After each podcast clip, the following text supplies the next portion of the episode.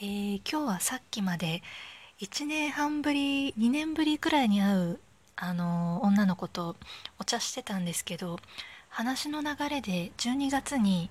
独身ワイン会っていう、あのー交流の場に参戦することになって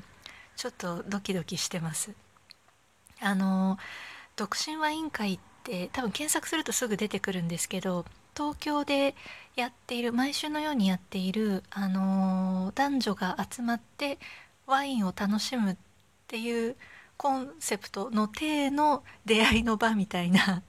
あの婚活パーティーとかあのマチコンとかよりももうちょっとなんかこう交流メインなんだけどまああの皆まで言うなみたいな あのそういう感じ。ちょっと違ったらすいません。あの私の解釈ではそういう場がありまして結構場所何箇所かでやってるんですよね。だいたいその恵比寿とか銀座とかなんかああいかにもみたいな 場所でやってるんですけどあのその子と久しぶりにお話ししてた時にあの、まあ、こういうコロナのご時世になってからあの出会いがないと。でその子は今すごくそういう活動を頑張っていて出会いを求めてるみたいな話をしてたんですね。で私もそういうの全然あのなくてあのぼーっと生きてたっていうか あのしてたんですけど2年くらい前に一度会社の先輩がそのワイン会を教えてくれて行ったことがあったんですね。でその会の特徴としてちょっと参加費が高いんですよ。多分普通のものよりも結構高いから逆に変な人が 変な人っていうかなんでしょうねちゃんとした人が比較的多いみたいななんかある程度本気の人が来るっていうのがあったのでそういうのがあるよっていうことをあの教えてあげたんですよね。したらあの行きたいと行ってみたいっていう話になってでなんか流れでじゃあ私も一緒に行くってことになって2人であのウキウキ参戦しようと思うんですけどいやそういうのが本当に久しぶりなんでどうしましょうね。やっぱりトップスは白いやつ着てった方がいいんですよねこういうのは。ベタですけど。白いトップス嫌いな人はいないですよね。あの偏見でしょうか。あの白いトップス着ていけば大丈夫だっていうあの思いが強くてとりあえず白いニットを着ていこうと思ってるんですけどその子との出会いもなんか不思議で今から多分4年くらい前だったと思うんですけど一時期そのすごく出会いを求めてあの合コンとかをすごいやってた頑張った時期があったんですね。その時あ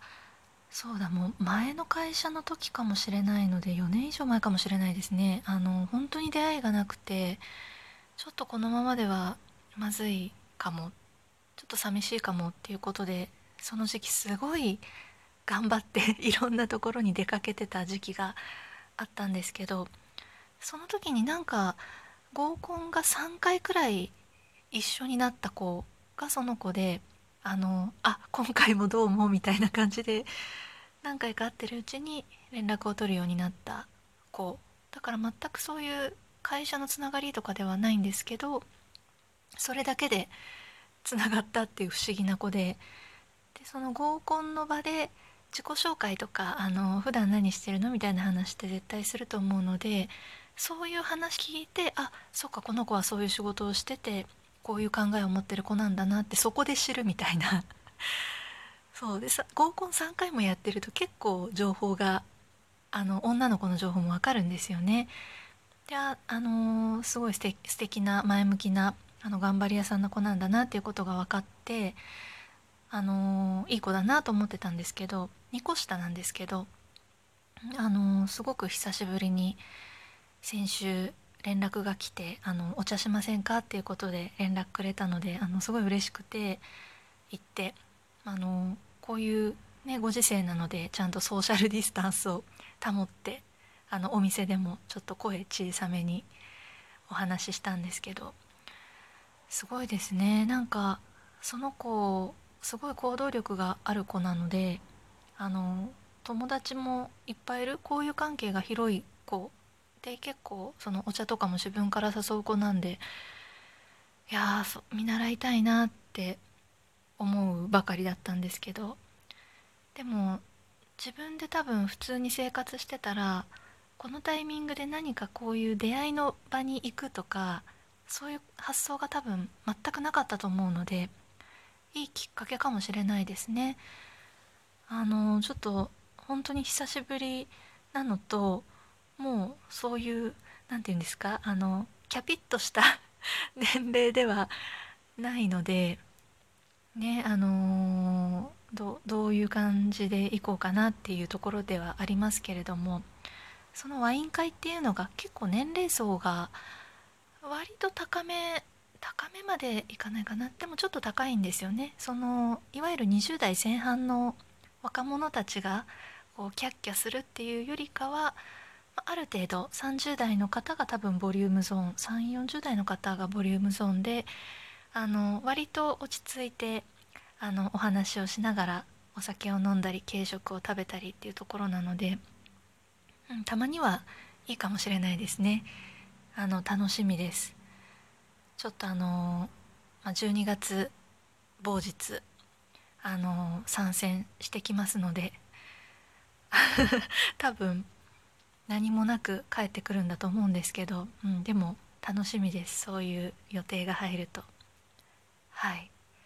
あのそれまで健康であの体を壊さないように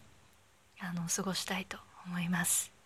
それでは本日も聴いていただきありがとうございました。浦富士でした。